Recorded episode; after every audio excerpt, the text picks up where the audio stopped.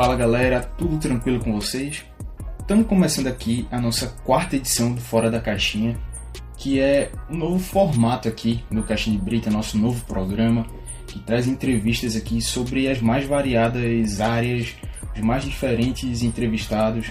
Então, com certeza é um produto que vai chegar aqui para abranger muita coisa, trazendo muita informação, muita coisa interessante também, e com certeza você vai achar programas que você vai gostar entre todos os nossos produtos aqui do Caixa de Brita. Então, fica ligado. Toda segunda-feira vai estar saindo um Fora da Caixinha com um convidado especial. Certeza que vai ficar massa, que você vai gostar. Bem, já adiantando aqui, eu sou Clisman Gama, estou aqui com o nosso querido Iago Mendes. Fala, Iago. Fala, Clisman, tudo certo? E hoje, para a gente já não se alongar muito e partir direto para o que interessa, a gente está com o médico infectologista Bruno Shigami, para a gente conversar um pouco sobre o contexto da Covid-19 aqui em Pernambuco. Fala, Bruno, e aí, tudo certo? A gente queria agora que você apresentasse um pouquinho para a galera que está ouvindo o programa. E aí, galera, tudo certo? É, meu nome é Bruno Shigami, né? Como foi falado, sou médico infectologista.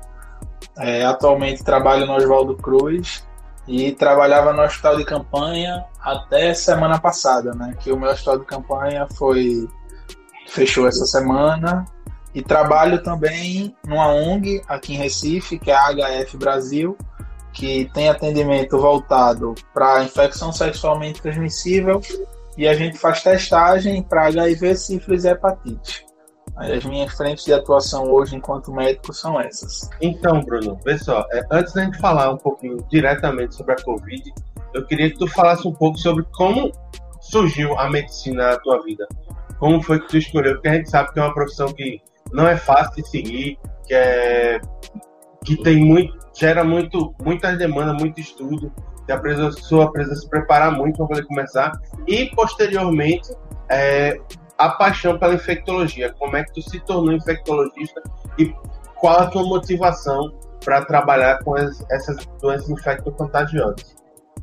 Beleza, vamos lá. É, eu segui um caminho para entrar na medicina, que é um caminho bem comum, né? Meu pai e minha mãe são médicos, então quando eu era pirraia, minha mãe tinha um consultório que funcionava como se fosse no térreo do lado de casa, e aí eu ajudava, tipo, ficava meio que de secretário, sabe? Porque eu gostava de estar ali perto da minha mãe, aí acompanhava, pesava os meninos, que minha mãe é pediatra, pegava os prontuários e levava para ela, mas num serviço de secretário mesmo. E aí, como meus pais são médicos, acaba que tem essa influência, né? Apesar de eles nunca terem falado, ah, faça medicina, mas como é uma, uma, coisa que já fazia parte do meu dia a dia, acabei caindo na medicina muito por conta disso aí, sabe? Desse contato desde cedo. É, acho que uma coisa que faz, né, a gente ir para a medicina também é a estabilidade profissional que a gente tem, né? Tipo, tive a oportunidade, pelo fato de meus pais serem médicos, tive a oportunidade de fazer cursinho, tudo direitinho, e de certa forma eu sabia que teria uma estabilidade profissional dentro disso aí. E aí, para infectologia, eu decidi fazer infectologia, acho que no último ano de formação já, no sexto ano, né? E foi meio que, tipo, não me encontrei durante o curso, fiquei meio decepcionado como era que funcionava, como era tipo o método de aprendizagem, o modelo de ensino, as coisas que se prioriza, sabe? Isso foi me frustrando ao longo da formação. É... E aí, dentro da infectologia, né, eu percebi que tinha uma pegada social mais forte, justamente pelo público com quem a gente lida, né? E foi isso que me levou para a infectologia em um primeiro momento. Conheci alguns infectologistas já no internato, que é como se fosse o estágio do, do médico em formação, e conversando com eles, eu fiz, pô, acho que é por aí. Porque eu sentia que eu não queria fazer medicina, aquela medicina mais tradicional, de hospital particular, de consultório particular. Eu estava querendo ir mais para um lado social que eu me diria, eu diria que eu sou meio que um médico de humanas, sabe? E na infectologia, pelo público, tipo, atualmente, né, eu trabalho principalmente com população que tem HIV, que aí a gente vai ter população de rua, é, transexual, LGBTQI+, né, e mais população em situação de vulnerabilidade, É, então, isso que me levou muito para o caminho da infectologia. Eu senti que a infectologia era um caminho dentro da medicina que eu conseguiria trabalhar com povão mesmo, sabe? E foi muito por aí que eu terminei na infectologia.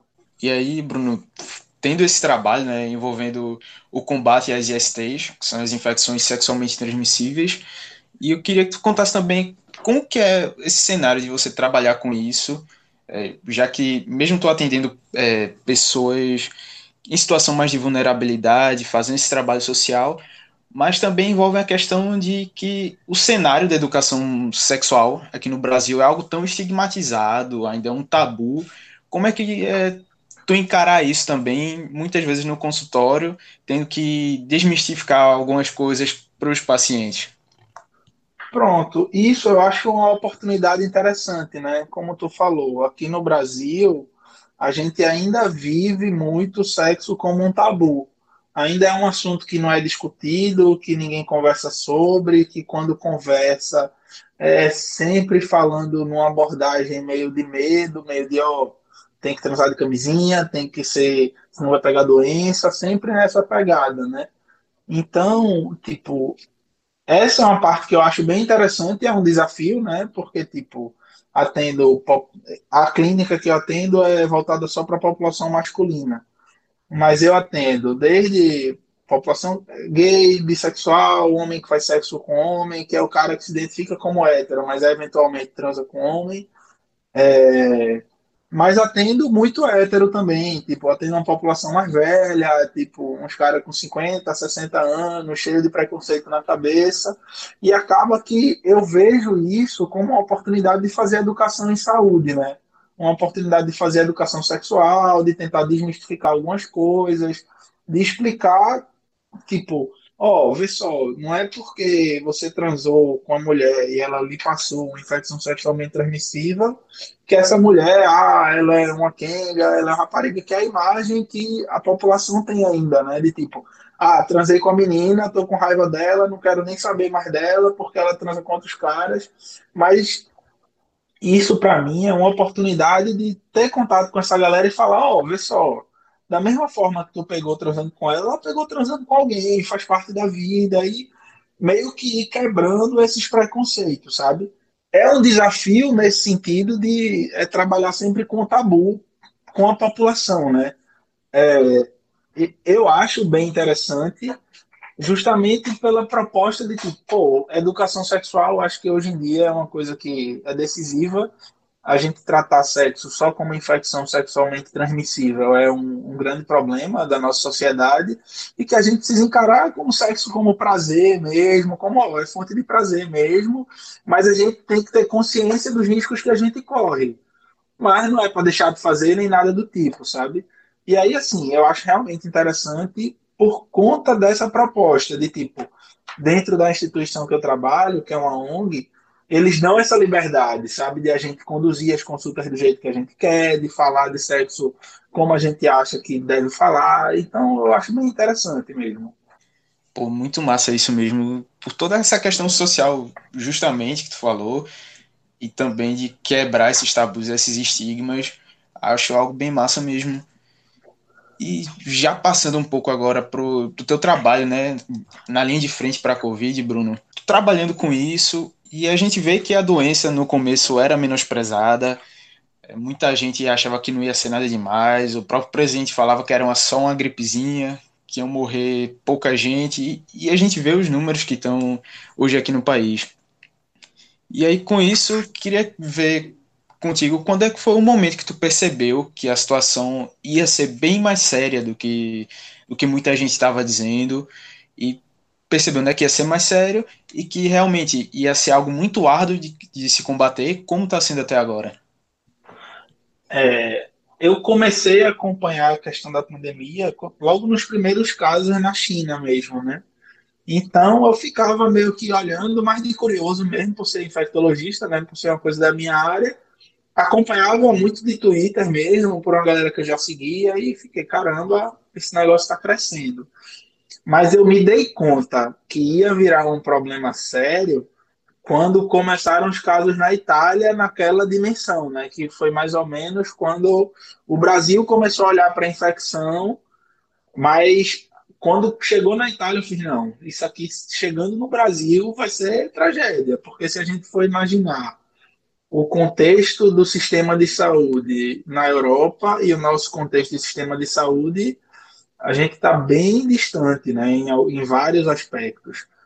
Tipo, quando estava na China, não dá muito para a gente comparar, porque, tipo, a China, os países do Sudeste Asiático, eles já têm um histórico maior de alguns surtos de pandemia, tipo, teve em 2003, 2004, teve em 2014 e agora em 2020. Então, eles têm outra forma de lidar com isso. Tanto que a China, os dados da China são absurdamente melhores do que qualquer país do Ocidente, né?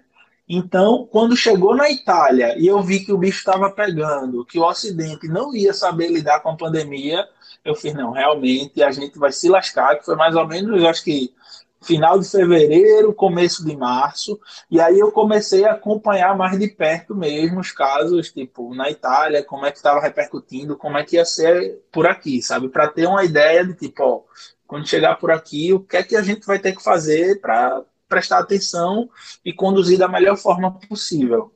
É, a partir do momento em que tu toma ciência da importância de se ter a informação durante esse contexto de pandemia, tu começa a publicar no Twitter e teu Twitter começa a te dar bastante popularidade. É como a gente até tinha falado em off, é, tuas publicações passaram a furar bolhas, como o Clisman falou, inclusive, as pessoas que acompanhavam o futebol, que é mais da minha bolha da dele, e também outras pessoas conhecidas nossas que não acompanham tanto, acabaram citando teu nome e meio que tu virou uma a referência para falar de Covid no Twitter, no estado. É, a nível nacional a gente tem o Atila e a Marino, e aqui em Pernambuco meio que ficou essa na tua conta. Eu queria que tu falasse um pouco sobre qual tu acha que é a importância de espaços como as redes sociais para a disseminação de informação e o combate às fake news, porque sim, infelizmente aqui no Brasil surgiram muitas durante esse contexto de pandemia. Aí vamos lá, né? Eu senti também uma necessidade maior de começar a informar nesse sentido. Foi muito numa proposta de fazer educação em saúde, que é uma coisa que a gente faz muito pouco aqui no Brasil em todos os níveis, seja educação sexual, seja educação no sentido de vacina, de medidas preventivas em relação a tudo. A gente não tem essa cultura, não é uma coisa que a gente discute na nossa formação enquanto ser humano, sabe? E aí, quando eu comecei a acompanhar os casos da Itália, eu fui ler também o que a OMS estava falando sobre a situação. Fui ler os manuais da OMS e um dos pontos que a OMS falava era tipo assim: é, para você conseguir conduzir bem a pandemia, você precisa conseguir confiar nas instituições de saúde do país, certo? E precisa ter fontes seguras de informação e ter um combate às fake news. E isso, tipo, a gente vinha fazendo muito pouco por aqui. Então foi a partir disso que eu fiz, não, vou usar isso como oportunidade de fazer educação em saúde, de informar a população, de passar o cenário local como é que está, meio que tentar nortear de alguma forma a condução desse debate por aqui pela nossa região, sabe? Porque o que a gente tinha de discussão, como a gente tinha falado em off, era muito uma coisa da mídia normal, né? Tipo, dos canais de de televisão, alguns repórteres, mas eu sentia a falta dessa análise técnica como, tipo, os casos da China e da Itália, eu me baseei muito no Atila, eu fiquei ficava olhando os contatos dele, a fonte dele, qual era, e pegando muito disso aí, até para construir a minha própria fonte de análise, né? E ver, tipo, ah, como é que a gente vai fazer? E é muito disso. Eu acho que quando a gente fala na questão de saúde pública, eu acho que a questão de educação em saúde é a forma que a gente consegue prevenir melhor, combater melhor, até no sentido de explicar a população, porque tipo, não adianta a gente falar informação simplesmente, ó, oh, tem que lavar a mão, tem que usar máscara. A população não se satisfaz com isso. Você tem que conseguir convencer a população de por que essa medida é necessária, sabe? E aí foi muito nesse sentido que eu fiz, não, vou tentar trabalhar uma parte de educação e saúde e falar como está a nossa situação aqui no estado para a gente não ficar, tipo, ah, olhando para o cenário do Brasil e tentando reproduzir aqui em Pernambuco.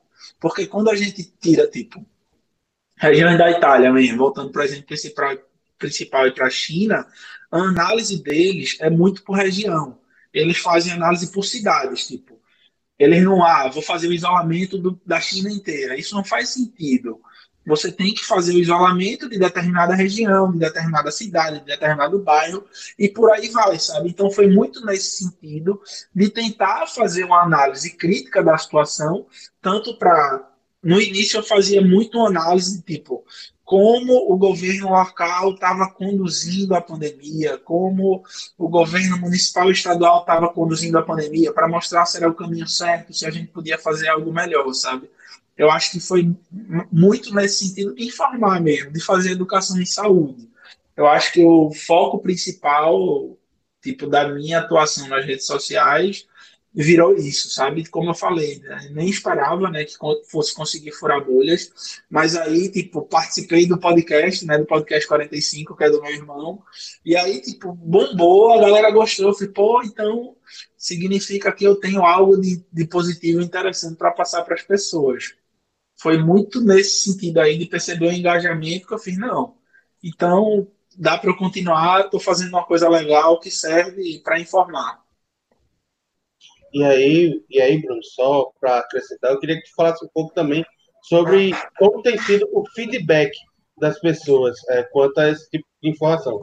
A gente sabe que o Twitter é uma terra selvagem e que muitas vezes as pessoas acham que é um lugar sem lei, mas eu acredito que tu tenha recebido muito mais feedback positivo do que negativo de uma milícia digital que pode ter ido falar abobrinha no teu perfil. Sim, é, é, ainda bem, né? É, não sei se dei sorte ou se é a forma de comunicar, mas eu acho que um ou duas, eu acho que foram uma ou duas vezes só que veio alguém com comentário mais agressivo. E assim, eu, eu evito entrar nesse tipo de embate, sabe? O feedback realmente é mais positivo no sentido de tipo, eu acho que a galera percebe o tom da postagem que, que não é mais tanto no sentido de agredir. Tipo, no começo eu fazia postagens mais agressivas em relação aos governos estaduais e municipal, mas eu percebi que esse tipo de postagem ele engaja pouco, sabe? Ele tipo e leva para um debate que não é interessante para a proposta que eu quero fazer, sabe? Tipo, a partir do momento em que a, a intenção do meu post é fazer educação e saúde, não vale a pena, tipo, antes era agressivo a ponto de marcar a Secretaria de Saúde, marcar o governo estadual, marcar Geraldo Júnior, marcar Paulo Câmara nas postagens, mas eu percebi que esse tipo de postagem atraía um público que estava mais preocupado em agredir o governante do que em receber a minha informação, sabe? E aí eu passei a usar os dados de outra forma a meio que ó, informar o que de positivo os governantes têm feito, como eu faria diferente, mas com um tom menos agressivo, que eu acho que é muito disso, é muito da forma de comunicar, né? Não sei, tem, tem um, um livro que eu li, que é Comunicação Não Violenta, que é meio que ele prega algumas práticas para você tornar os, os diálogos menos agressivos, sabe? Eu acho que com, com esse tempinho de rede social, eu percebi que é mais proveitoso, você consegue promover mais mudanças a partir do momento em que você tem um tom mais de informar, mais de comunicar e menos de agredir. Tipo, ah, se for para fazer uma queixa a nível de governo estadual, governo municipal, é muito mais benéfico. E hoje eu consigo fazer isso, né, pelo nível de engajamento que eu alcancei, entrar em contato com alguém da Secretaria de Saúde. Tá entendendo? Não vale a pena eu ah, vou bater de frente aqui, não, não tem sentido isso. Acaba que eu atraio um público revoltoso, né? Que eu começo a atrair o olhar de milícia digital e não, não tem benefício nenhum. O que eu percebi com esse tempo foi isso: é essa abordagem de ataque não é tão benéfica nem para o o debate público nem a nível de informação. Continuo, né, porque aí a gente mudando completamente de esfera, se a gente for comparar esfera estadual e municipal com o governo federal, a gente está conduzindo a pandemia de forma excelente. A gente reconhece que é uma pandemia, a gente está preocupado com a saúde da população, a gente está preocupado em fazer isolamento, está preocupado em fazer testagem. Claro que tem as limitações, mas a nível, quando a gente vai para nível de governo federal, aí não, aí eu continuo dando porrada, por quê? Porque os caras eles estão nem aí para a pandemia. Eles minimizam, eles criam fake news, eles não estão dando tom, né? E quando a gente vai ver os tons da postagem aqui do governo local, não é isso. Eles, tipo, acreditam que a pandemia é um problema e estão tentando conduzir da melhor forma possível. Eles não estão diminuindo o problema em momento algum. Faria algumas coisas diferentes, faria sim. Mas é aquela coisa, né? Não dá para. A gente não pode levar só como uma questão de saúde. A questão de saúde tem que ser o que norteia, sem dúvida, as nossas medidas, mas a partir do momento em que o governo federal é contra a forma como a gente conduz a pandemia, nossas medidas ficam restritas. A gente fica restrito de financiamento, economicamente, a gente vai ficando estrangulado. A gente viu que o governo federal, o Ministério da Saúde, ele usou, acho que foi menos de 40% da verba destinada para a pandemia. Então, não dá também para a gente cobrar como se fosse só um problema do governo local, sabe? Então, por esse motivo, eu atribuo, né, em grande parte, que o problema da pandemia aqui no Brasil é muito culpa do governo federal. Ele pecou muito e está pecando muito ainda, né? Ele tornou a pandemia uma caixa ideológica. E aí a gente está nesse buraco que está, né? E aí, Bruno, saindo um pouco dessa parte das redes sociais, para a tua atuação mesmo na frente de combate né, nos hospitais, queria que tu falasse quais que foram os momentos mais difíceis para você é, seja no consultório, vendo tanta gente chegando, infelizmente várias outras falecendo também por causa da Covid, e também questão, vamos dizer assim, o distanciamento que tu tem que manter das pessoas que tu gosta, de família, amigos, principalmente nesse tempo lá por abril, maio, junho, em que a gente viveu esse pico. É, assim, né? Em relação ao meu distanciamento em relação à família, eu acho que a grande questão é tipo assim, minha esposa também é médica e também estava trabalhando na linha de frente do Covid, né? Então meio que eu precisei me afastar mais do meu, dos meus pais, dos meus irmãos, dos meus sobrinhos e dos amigos, né? É, acho que pelo fato da minha esposa estar na linha de frente também já é uma, uma grande quebra nisso aí, né? A gente não fica tão isolado, não fica, não se sente tão sozinho. É, tipo, ainda não, hoje a gente está dia 25 de agosto, comecei a trabalhar com pandemia, acho que segunda ou terceira semana de março.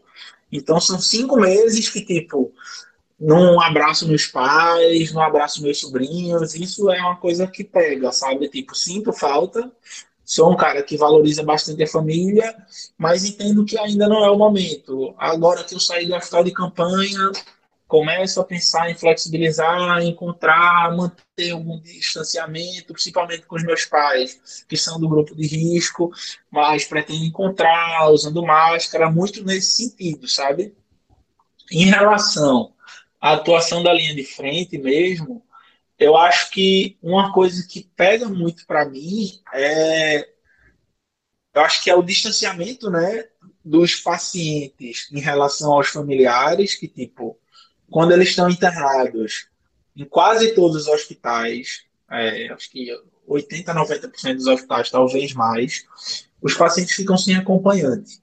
É raro o hospital em que, tipo, ah, o paciente é muito idoso, o hospital não consegue dar conta de cuidar daquele idoso sozinho, então a gente aceita que fique com um acompanhante.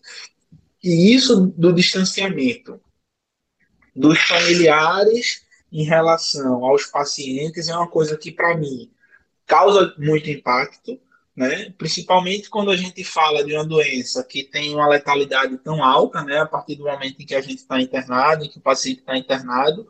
Então, é tipo assim, né? eu já vinha acompanhando, já vinha lendo um pouco, tinha uma noção sobre cuidados paliativos, né? que é sobre o termo que a população conhece talvez seja cuidados de fim de vida, que nem é um termo tão adequado porque cuidados paliativos é mais amplo que isso.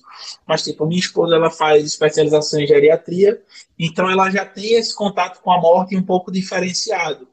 Então, das conversas que eu tenho com ela, né, eu já tinha uma visão de morte um pouco diferente, tipo, é, num momento de morte, nesse momento de fim de vida, em que a pessoa está correndo risco de vida, é mais importante você estar tá perto da família, ter esse acolhimento, se sentir cuidado no sentido mais global mesmo, tipo, ah, talvez não tenha cura, mas ok, a gente consegue oferecer uma redução do sofrimento, mesmo que a cura não seja alcançada.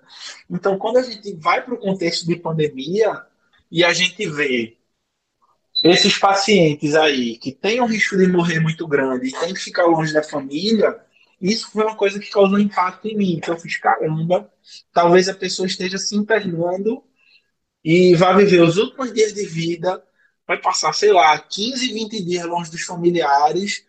E como é que isso vai ser para essa pessoa que vai estar longe da família? Como é que vai ser para a família que vai estar longe do parente? Isso foi uma coisa que pegou desde cedo, sabe? Essa necessidade do distanciamento por conta da doença é uma coisa que machuca em um lugar diferente. Então, esse é um dos momentos difíceis assim da pandemia, é uma das situações que eu considero mais difíceis. E outra situação que é bem difícil, né, é, eu acho que é você comunicar para a família, né, tipo, dentro do contexto de cuidados paliativos, por exemplo, teve dado momento da pandemia e não só por conta da pandemia. Tem alguns pacientes, por exemplo, quando a gente vai avaliar um paciente que tem um câncer muito avançado, um paciente que já teve um AVC, teve um derrame e vive em cima de uma cama. E aí a gente começa a ponderar, né, a botar na balança. É, e aí, se esse paciente ficar muito grave, e a gente precisar colocar ele no ventilador para respirar. E ele, o rim dele parar de funcionar e ele precisar de hemodiálise.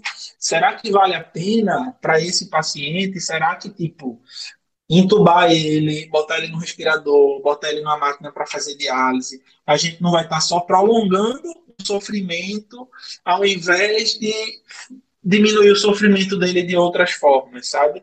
Que é muito que o cuidados paliativos discute, que não é sobre prolongar a vida ao máximo, mas sim garantir uma morte digna, uma vida digna, uma vida sem sofrimento. Só que quando a gente vai conversar com as famílias sobre isso, tipo um paciente está internado num contexto fora de pandemia, já é uma conversa difícil, né? Porque a morte também é muito um tabu para a gente. A morte, nesse sentido, é uma coisa que a gente, enquanto sociedade, não encara muito bem. A gente, da mesma forma que a gente não conversa sobre sexo, a gente não conversa sobre o processo de morte. Ainda se encara a morte como uma fatalidade, uma dor, a coisa mais terrível do mundo. Mas é aquela, né? Num contexto em que a família está junto do paciente, a gente consegue ter essa conversa olhando para a família, explicando que talvez não vale a pena colocar aquele paciente no respirador, talvez a gente colocar ele no respirador. Ao invés de diminuir o sofrimento, a gente está aumentando o sofrimento, porque apesar do paciente estar tá sedado, estar tá com medicação, ele ainda sente desconforto do tubo na garganta. E aquela, qual o benefício? A gente vai estender aí a vida da pessoa dentro de uma UTI sedada por 10, 15 dias e a gente poderia fazer de outra forma, garantindo que o paciente não está sofrendo, sabe? Mas, tipo, essa conversa fora da pandemia já é uma conversa difícil, justamente por conta do tabu da morte. E aí, na pandemia, para mim, essas conversas não eram rotina porque eu não estava trabalhando mais no contexto de enfermaria, que é com paciente internado. Mas na pandemia isso passou a ser uma rotina para mim.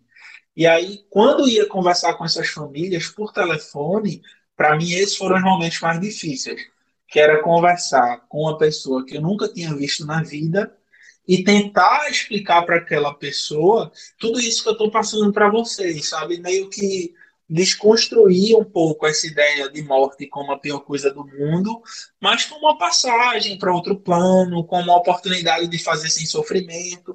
Eu acho que isso é uma das coisas que mais foi mais difícil para mim na pandemia, que é essa falta de tipo a conversa no olho a olho, para mim, faz muita diferença, né? Você tá olhando no olho da pessoa, tá vendo como ela tá reagindo às suas falas, para adequar a fala da melhor forma possível. E por telefone isso não era possível. Então era meio era uma conversa sofrida e tipo alguns pacientes, tipo eu conseguia definir lá os cuidados paliativos que a gente não ia entubar, não ia colocar na hemodiálise, mas aí eu precisava ligar para a família, sei lá, durante cinco dias seguidos, durante uma semana, durante dez dias, só para dizer, ó, ele está bem, assim, está estável, é, não teve piora, não está sofrendo, é, ele ainda não faleceu. E eu acho que isso era, é uma coisa que me marcou, sabe? Essa precisar conversa, ter esse tipo de conversa e escutar os, os parentes chorando do outro lado da linha é uma coisa que me marca realmente. Então, acho que esse, especificamente, é o momento mais difícil para mim na pandemia. É ter esse tipo de conversa. E aí, Bruno, é, a gente tem vivido agora um contexto diferente, né? A gente teve um período de isolamento, de fechar, de deixar as coisas com funcionamento reduzido, e agora estamos vivendo o, a reabertura progressiva. Só que com essa reabertura progressiva, a gente está vendo que estão começando a surgir notícias sobre aglomeração, sobre falta de uso de máscara, e as pessoas já não têm mais tanto cuidado como tinham antes, no começo, quando estava existindo o lockdown. Eu queria que tu dissesse o que, o que tu acha que essas pessoas precisam ouvir, é, que recado tu daria a essas pessoas para que elas entendam que a reabertura não é um retorno à normalidade. É muito difícil isso, né? Porque eu acho que hoje a gente é aquela, né? A gente tem o quê? Tem mais de 120 dias já nesse contexto de isolamento. Aí eu começo a botar muito na conta de as pessoas estão saturadas da pandemia. Mas eu acho que as, o que eu diria para essas pessoas é que o vírus ainda está aqui entre a gente. É, ainda não dá para a gente falar, apesar de a gente afirmar, né? Tenho as minhas últimas postagens também têm sido nesse sentido de que a gente está no momento calmo da pandemia, de que os casos realmente estão diminuindo, os internamentos estão diminuindo, a quantidade de óbitos também está diminuindo. Tudo isso são sinais positivos da pandemia, mas não dá para a gente relaxar ainda. Por quê? A gente ainda não, a gente não tem noção, na verdade, né, a nível de Brasil, a nível de Recife, a nível de Pernambuco, quantos por cento da população foram acometidas, né? A gente não tem essa noção. É, porque a gente não teve grandes estudos epidemiológicos nesse sentido para avaliar quantas pessoas já foram infectadas, para ver, ah, beleza, 30%, 40% da população já foi infectada, então a chance de ter um surto como a gente teve entre março, abril e maio é menor, a gente não tem essa informação. Primeiro ponto é esse. Então, assim, teoricamente, a gente ainda tem muita gente para ser infectada pelo vírus. Muita gente para ser infectada pelo vírus. E a gente tem que estar atento, né? Tipo, eu acho que uma coisa que eu faço desde o início da pandemia é a pandemia funciona como uma máquina do tempo para mim eu estou sempre olhando os países que estão à nossa frente, os países onde a pandemia chegou primeiro. Tipo, olho muito para o Sudeste Asiático, apesar do comportamento deles em relação a surtos ser muito melhor que o nosso, porque eles já têm uma estrutura montada para isso. E hoje eu olho muito para a Europa e para os Estados Unidos, que eles estão, sei lá, um, dois meses na nossa frente. E aí a gente começa a ver Espanha, França, Alemanha, Itália tendo caso de surto novo. Acho difícil que o surto chegue na proporção que chegou, como foi em março nesses países, certo? Mas é aquela, a gente tem que lembrar que são vidas que estão em jogo, né? Que a gente tem como evitar uma maior disseminação do vírus. Eu acho que a gente, enquanto profissional de saúde, enquanto instituição, mesmo o governo municipal, estadual, e rede de televisão, que rede de rádio, acho que a gente deveria enfatizar, certo? a necessidade de, tipo, aquelas medidas que a gente sempre bate, né? Higienização das mãos, uso de máscara, evitar aglomeração, evitar ambiente fechado com pouca circulação de ar. Eu acho que é muito voltar a bater nessa tecla nesse momento.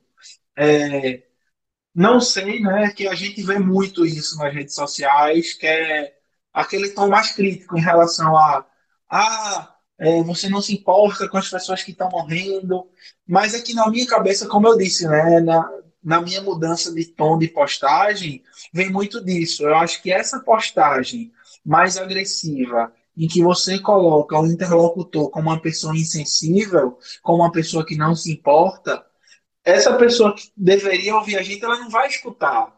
Se você chega com esse tom de ah, você não se importa com as pessoas que estão no hospital, você não se importa com os profissionais de saúde. Essas pessoas elas não vão ser atingidas por esse tipo de discurso. Elas não foram atingidas até hoje. Eu acho que a gente precisa refletir sobre que estratégia de comunicação é melhor para alcançar essa população. Dentro do que eu acredito, né? Eu acho que a educação em saúde, a, a informação em si, trazer a informação técnica sem o julgamento, ela é mais benéfica, porque a pessoa não sente que estão apontando o dedo para ela, sabe? Porque a gente é ser humano, ninguém, ninguém gosta de, de ter um defeito sendo apontado, de ter um erro sendo apontado. Então, eu acho que quando a gente comunica sem apontar o erro, mas apontando o melhor caminho, eu acho que é uma comunicação mais efetiva. Então, acho que a gente tem que bater mais nessa tecla de tipo, galera, vê só, vamos olhar para a Europa, vamos olhar para os Estados Unidos, que já está saindo pesquisa, já está saindo estudo, está saindo um bocado de matéria, dizendo que no momento os principais transmissores e mantenedores da pandemia, né, as pessoas que estão mantendo a pandemia nesses níveis, são os jovens, é a população jovem. Por quê? ele tem uma população importante que tem poucos sintomas, não muitos não têm nem sintomas e aí acha que está tudo certo. Mas a gente tem que entender que essas aglomerações favorecem a disseminação do vírus e não falta matéria no jornal sobre isso. Ontem eu estava lendo uma matéria de uma gestante que foi a óbito porque a galera do trabalho dela resolveu fazer um chá de fralda surpresa e uma pessoa que estava com coronavírus não sabia transmitir para ela, ela morreu. Acho que, tipo, esse tipo de informação a população já sabe. Quem tinha que escutar, quem captava a informação de que o isolamento é necessário porque pessoas morrem, já captou, não é possível, né? Já tem cinco meses de pandemia, a gente já está batendo nessa tecla desde o começo eu acho que a gente precisa rever a nossa estratégia de comunicação. E eu, como disse, né, eu prefiro fazer uma abordagem que é menos agressiva e que tenta explicar para as pessoas de forma técnica, com exemplo real, o porquê é importante a gente não aglomerar, o porquê é importante a gente continuar com as medidas de distanciamento. Porque assim, infelizmente, né, a pandemia, ela só vai ter tranquilidade a partir do momento em que a gente tiver uma vacina comprovada cientificamente e que a gente consiga ter desenvolvido um sistema de logística para distribuição dessa vacina. Por exemplo, né, é, acho que tem mais de 50 pesquisas com vacina rolando no mundo. É, acho que menos que 10 estão em fases mais avançadas. Se a gente for colocar, tipo, quantas pessoas tem no mundo, sei lá, 7 bilhões de pessoas, 8 bilhões de pessoas, beleza, desenvolver a vacina. Mas entre desenvolver e você conseguir desenvolver um sistema logístico para distribuir a vacina, são outros 500. Eu acho que a gente precisa ter isso em mente, não é? Não é querendo jogar um balde de água fria no sentido de, ah, a gente desenvolveu vacina, mas está muito longe. Não, não é por aí. É. A gente tem que comemorar que a gente está avançando como nunca avançou na história da medicina, na história da ciência, né? tipo, enquanto cooperação internacional no desenvolvimento de uma vacina, mas a gente precisa ter o pé no chão e entender que, beleza, mesmo que a vacina saia até dezembro de 2020, né, como algumas projeções anunciaram aí, a gente tem que ter em mente que ainda tem o tempo de preparo logístico para isso aí. O Brasil tem o quê? 200 milhões de pessoas a gente vai começar vacinando grupo de risco, como é na vacina de H1N1, que é o quê? Idoso, profissional de saúde, gente com doença crônica. E daqui que a gente consiga imunizar a população toda para ficar tranquilo, a gente tem que ter o pé no chão, que isso vai demorar um pouco. A gente não sabe quando em 2021 isso vai acontecer. Acredito que vai acontecer em 2021. Sou otimista a esse ponto. Mas a gente tem que estar atento para manter a população pé no chão também.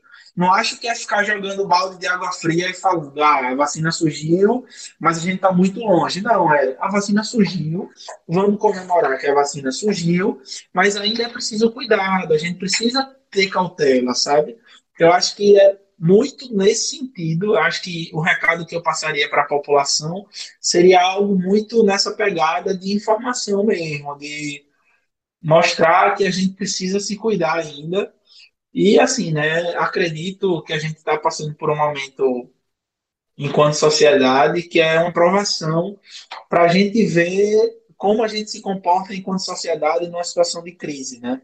Eu acho que a partir disso a gente vai extrair alguns aprendizados sobre a questão climática, sobre a questão do meio ambiente de forma geral, que é necessário cooperação. Infelizmente, ou felizmente, a forma que a gente vai encontrar para sair desse buraco que a gente está é a gente se juntando enquanto sociedade, conseguindo cooperar e conseguindo dialogar, mesmo quem discorda da gente. Porque se a gente mantiver esse tom de julgamento, esse tom de crítica, eu acho que o Brasil é um exemplo disso. A gente só vai aumentar ainda mais a polarização que a gente vê a gente leva para um discurso completamente improdutivo, em que gera essa raiva, gera ódio, gera essas milícias digitais, enfim. Eu acho que é muito nesse sentido. Um outro ponto interessante, Bruno, que tu já chegou até a abordar nessa, nessa tua primeira, nessa resposta, é que a gente é observando, né, como a Europa, Estados Unidos, alguns países da Ásia, sobre a segunda onda, né, que eles enfrentaram lá da Covid-19, que eu lembro que de estudos que tu mesmo colocou lá no Twitter, de que essa segunda onda começava num período entre seis a oito semanas, se eu estiver errado me corrija, é, que a partir daí começava a crescer uh, o número de casos, sendo que aqui em Pernambuco, especificamente, a gente já vem nessa, passou né, de oito semanas nessa queda da, dos números da doença aqui, só que até então não demonstrou nenhuma uma, um crescimento ou um indício de segunda onda. É, o que tu avalia disso? Se a gente realmente está nesse risco ainda de acontecer uma segunda onda de casos da Covid aqui, ou se a gente pode ficar um pouco mais tranquilo, se é que eu posso dizer assim?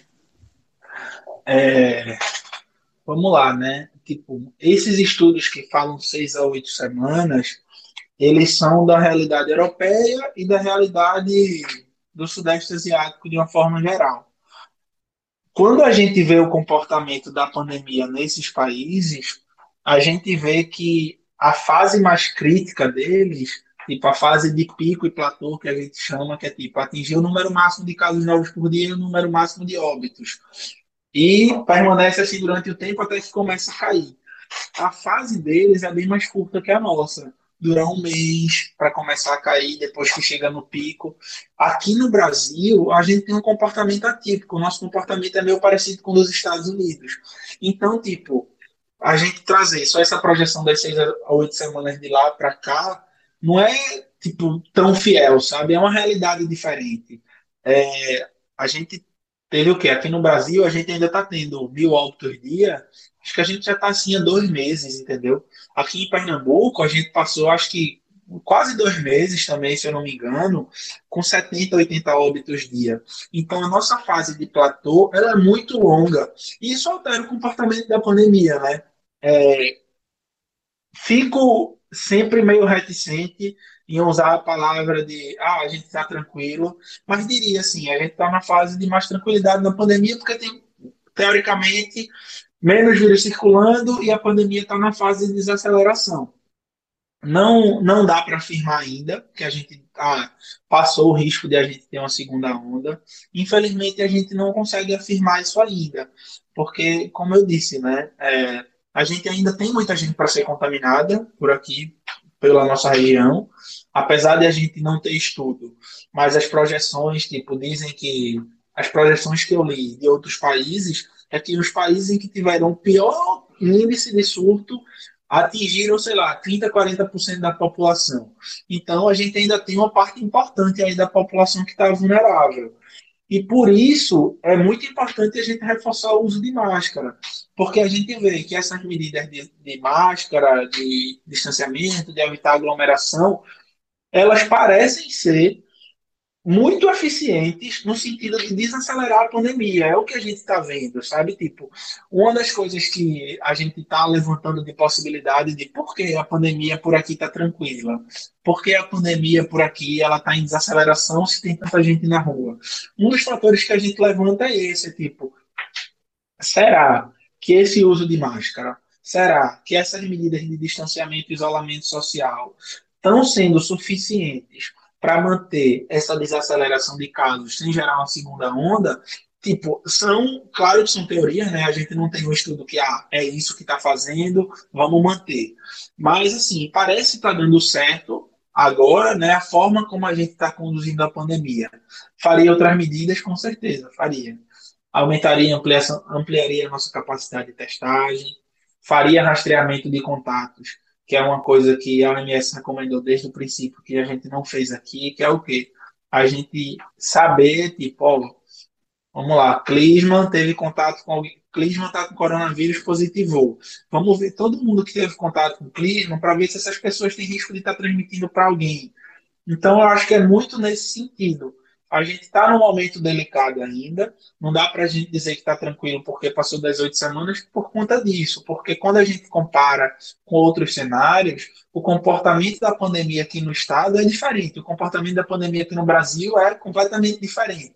A gente vai ter uma maior noção, eu acho que olhando para os Estados Unidos. Tipo, e aí, os Estados Unidos começou agora a segunda queda deles depois da onda. E aí, vamos ver como é que eles vão agir nas próximas semanas, nos próximos meses, sabe? Então, Bruno, agora, assim, já entrando na reta final do programa, a gente, a gente pediu para que tu deixasse um recado para as pessoas que acharam que a reabertura era um retorno à normalidade. Só que a gente sabe que aqui em Pernambuco tem muita gente que está seguindo o isolamento desde o dia 12 de março, quando é, surgiu o primeiro caso aqui. Então, assim, são quase seis meses preservando isolamento.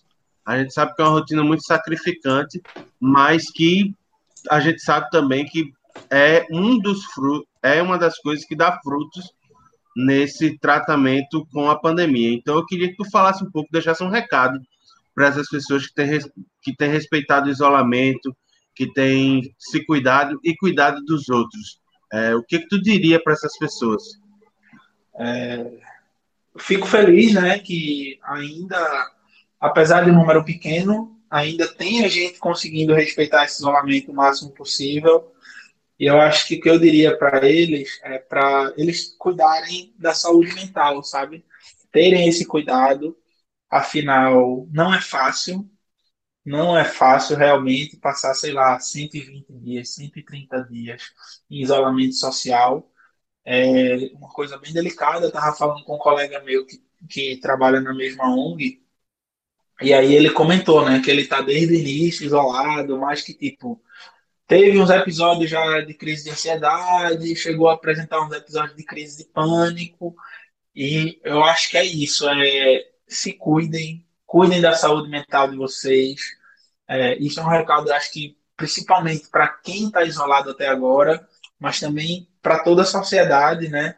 Eu acho que a gente passa por um momento muito delicado em que teve esse isolamento. É, na minha leitura, eu acho que o pós-pandemia, depois que a pandemia der uma acalmada mesmo, surgir vacina, eu acho que a gente já começa a perceber de agora a quantidade de transtorno de saúde mental que a gente está que a sociedade está apresentando, muita gente jovem com crise de ansiedade, muita gente jovem piorando, descompensando o quadro de depressão, que assim, né, saúde mental também é um tabu dentro da nossa sociedade, a gente fala muito pouco sobre isso, e a pandemia é um potencial gerador de transtorno de ansiedade, de transtorno da saúde mental de forma geral.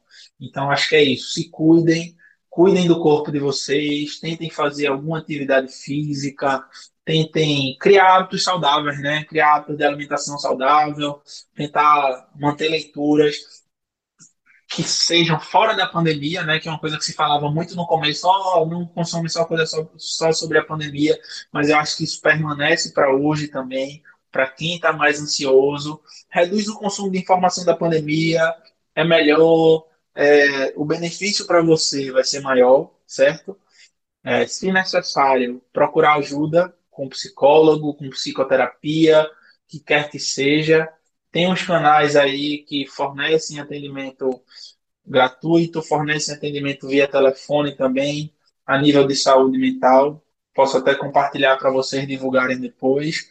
E eu acho que a gente vai viver um momento crítico enquanto país, né? porque a gente já via numa crise econômica, sei lá, desde 2013, 2014.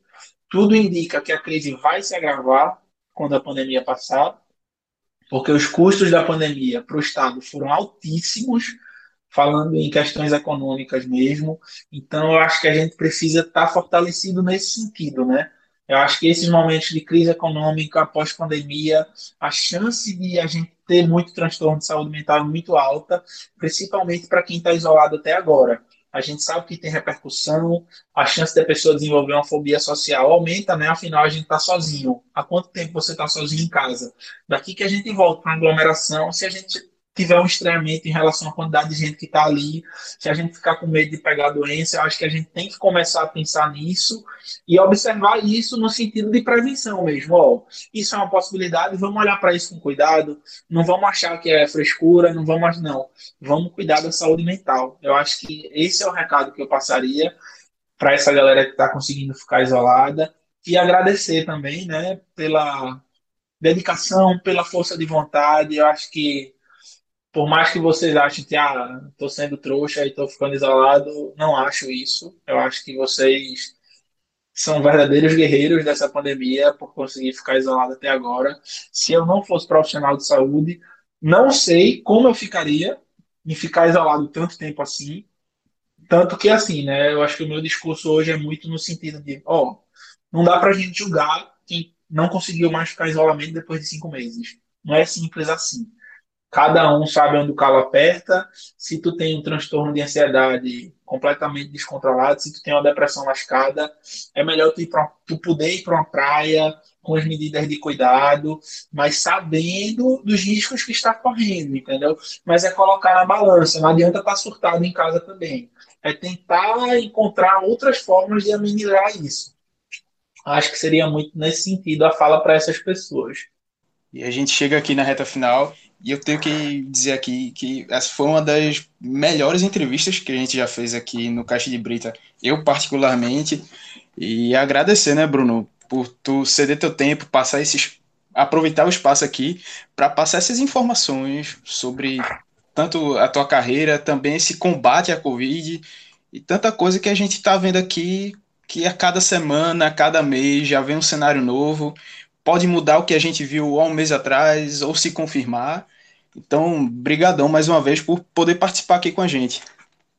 Agradeço, Clisman, a oportunidade também.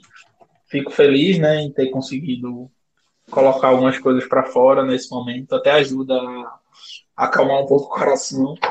E é isso. Agradeço de verdade pela oportunidade. Muito obrigado, velho. Bruno, é, se você quiser também deixar as tuas redes para o pessoal te acompanhar pelo Twitter, para ter acesso à informação, a gente deixa aqui o espaço para tu deixar o teu recado final para o pessoal que está ouvindo a gente. É, vamos lá, né? No Twitter eu sou arroba B. No Instagram eu sou Bruno.ishigami. Eu acho que o recado final que eu queria deixar é para vocês continuarem a se cuidar, como a gente já reforçou aqui, né? O vírus ainda está circulando entre a gente, a gente ainda precisa tomar cuidado, precisa de cautela, É, é um momento difícil que a gente vem passando enquanto humanidade de forma geral, mas vamos tentar enxergar com uma oportunidade de rever os hábitos da gente, esse hábito de a gente só pensar na gente, essa sociedade que cada vez cada um é mais individualizado. Acho que a gente precisa refletir sobre isso, precisa refletir sobre as questões ambientais mais do que nunca, que muitas teorias já apontam que a causa da pandemia ter chegado na dimensão que chegou é também pelo desequilíbrio ambiental, e eu acredito nisso, que a gente precisa não só cuidar da gente, mas como cuidar uns dos outros. Eu acho que é um ato de amor ao próximo esse cuidado, sabe? É um ato de amor à humanidade de uma forma geral. Eu acho que a gente precisa ter isso em mente. Acho que é isso. Muito obrigado vocês pela oportunidade dessa participação. Então é isso, galera. A gente chega aqui no final da nossa entrevista da quarta edição do Fora da Caixinha. Foi um programa muito massa aqui com o Bruno. A gente trouxe diversas visões, diversas informações sobre tanto sobre a carreira dele, também sobre esse trabalho com, combatendo a Covid-19. Então agradeço a você, Bruno, agradeço a Iago e principalmente a você, nosso ouvinte, que nos acompanhou até aqui. Caso você ainda não nos siga nas redes sociais, é só procurar lá no Twitter e no Instagram, arroba CaixaBrita. Você pode entrar em contato com a gente, sugerir programas, sugerir pautas e por aí vai. Passar feedback, crítica, elogio, o que for que você tiver vontade, pode falar, entrar em contato com a gente. Facebook a gente também tá lá, facebook.com/barra Caixa Brita, só procurar também lá. Também, caso você não nos acompanhe ainda, não sabe onde encontrar no para ouvir nossos programas, você pode ouvir no Spotify, é, no Google Podcasts, Apple Podcasts, no teu agregador favorito também de podcast, você encontra a gente lá, só procurar pelo Caixa de Brita, também pelos feeds dos nossos programas, então é fácil, é só você pegar, pesquisar lá que vai encontrar, beleza? Então é isso, galera. Mais uma vez, grande abraço a todos, valeu e até o próximo programa. Um abraço, galera.